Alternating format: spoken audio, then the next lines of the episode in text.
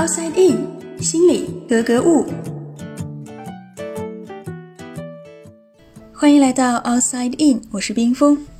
说到偏见，大家都会觉得这是一个不好的东西，很少有人会大方的承认说“我就是一个带有偏见的人”。相反，很多人会说男女平等，我对性别没有偏见；肤色不重要，我对种族也没有偏见；胖瘦那是遗传，我对形体也没有偏见。在很多时候，我们会说自己没有偏见，并且有理有据，讲得头头是道。可是，你真的没有偏见吗？事实上，刻板印象和偏见一旦建立起来，就会在相关群体出现的时候自动被激活，浮现在我们的脑海中。心理学家曾经做过这样一个实验，他们让被试者坐在电脑前看屏幕上黑人或者白人面孔的图像。除此之外呢，他们还会看到一些明显是积极或者是消极的，但是与种族没有关系的词，比如说阳光就是积极的，或者是疾病就是消极的。被试者的任务是尽可能快地摁下左边或者右边的键，来将你看到的图片或者文字归类。举个例子，如果左键代表白人面孔，右键代表黑人面孔，那么你看到白人图像的时候，就要以最快的速度按下左键。同时，左右键还可以代表词汇的分类，比如说左键代表积极的词，而右键代表消极的词。那结果发现，当白人面孔和积极的词要按的是同一边键的时候，被试者的反应会普遍比较快。而相反，当黑人面孔和积极的词在同一边时，反应速度就会比较慢。可能说起来有一点复杂，大家其实可以亲自去做一下这个实验。我在节目简介当中也放了这个链接，可能亲自去试一下就能够明白到底是一个什么样的测试了。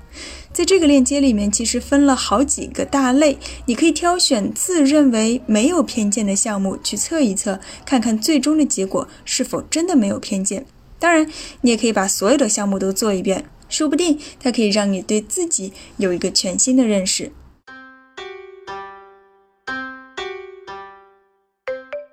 这个测试呢，其实是在社会心理学中很经典的，叫做内隐联想测试。它是由美国华盛顿大学的 Greenwood 教授等人在一九九八年提出的一种新型的研究方法，当然现在已经被广泛使用了。它的理论基础是神经网络学说，也就是说，如果刻板印象是一个自动化加工的过程，那么当加工的信息与相应的群体特征一致时，个体的反应就会更快。那基于这个假设，他们发明了这样一个很好玩的测试，并且通过反应速度来测量人们对某个群体的态度倾向。而经过反复的验证，它也的确印证了最初的假设。刻板印象就是一个自动化加工的过程。其实，自动化的证据还有很多，比如说，研究人员给被试者看不同人的照片，与此同时呢，他们还会给被试者戴上面部肌电图，也就是监测面部肌肉运动的一种仪器，它可以获取被试者产生微笑或者是皱眉等表情时轻微的电生理信号。结果发现，尽管被试者通过理智控制着自己的面部表情，表面上完全看不出他是喜欢还是讨厌，但是细微的肌肉运动还是会出卖他们内心的偏见。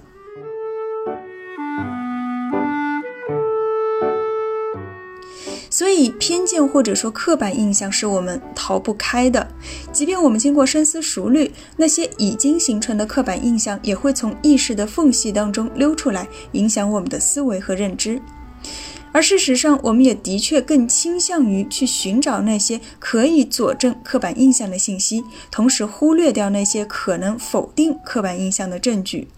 尤其是当我们对某个事情不清楚、不了解的时候，更会自然而然地套用刻板印象去分析，甚至很多时候连我们自己都察觉不到。那既然刻板印象会自动被激活，我们没有办法控制，那么是否有可能在它跳出来之后，我们把它压制下去，不要让它影响我们的客观判断呢？科学家们当然也想到了这一点，于是他们做了一个很有趣的研究。他们让参与这项研究的英国学生看一张光头男子的照片，并且这个光头一看就是绝非善类。大家可以在脑海中想象一个与各种极端负面形象关联的这样一个光头男子的照片。然后呢，研究人员会让被试者写一段关于他的一天的文章，就是让你假想这个光头男子他的一天可能是怎么过的。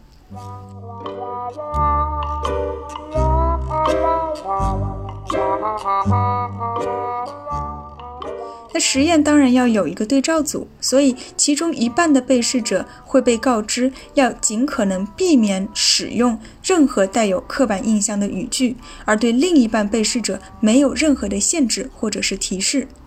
结果呢，交上来的文章也的确是这样。被要求压抑刻板印象的人，他们写的段落中反映刻板印象的内容要比另一组少很多。但这并不是实验要的结果，它只是为了确认第一组被试者的确是压抑了自己的刻板印象。接下来才是实验的关键。紧接着，被试者会被告知他们将与光头本人会面，并且呢会把被试者带到另外一个房间里去。房间里呢有很多椅子，那其中一把椅子上面呢有一件外套，还有其他的一些物品，看起来就应该是光头男子留下的物件，给人的感觉是他可能暂时离开了房间。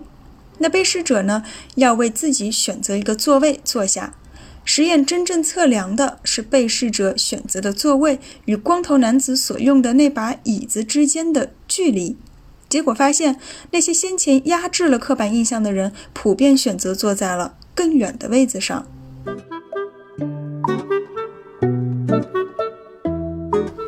这个实验告诉我们，压制并不是消除刻板印象的好方法。虽然表面上看起来压制偏见是一种善意的举动，但它有可能会激发更加负面的情绪。那既然压制无效，甚至会起到反作用，我们还有没有办法克服偏见呢？答案还是有的。虽然某些特定的信息会自动激活我们的刻板印象，但我们在做出判断的时候，并不仅仅是依赖这些信息。事实上，当我们意识到自己有可能存在偏见，这就为修改和纠正偏见提供了可能，因为我们开始学会质疑自己的第一判断。开始愿意接触那些与刻板印象相反的信息，开始思考如何更全面地看待事情本身。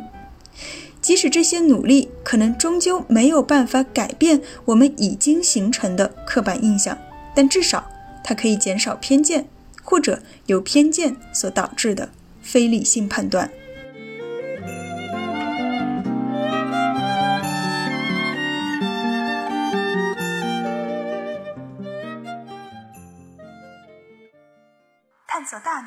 理解内心。Outside in。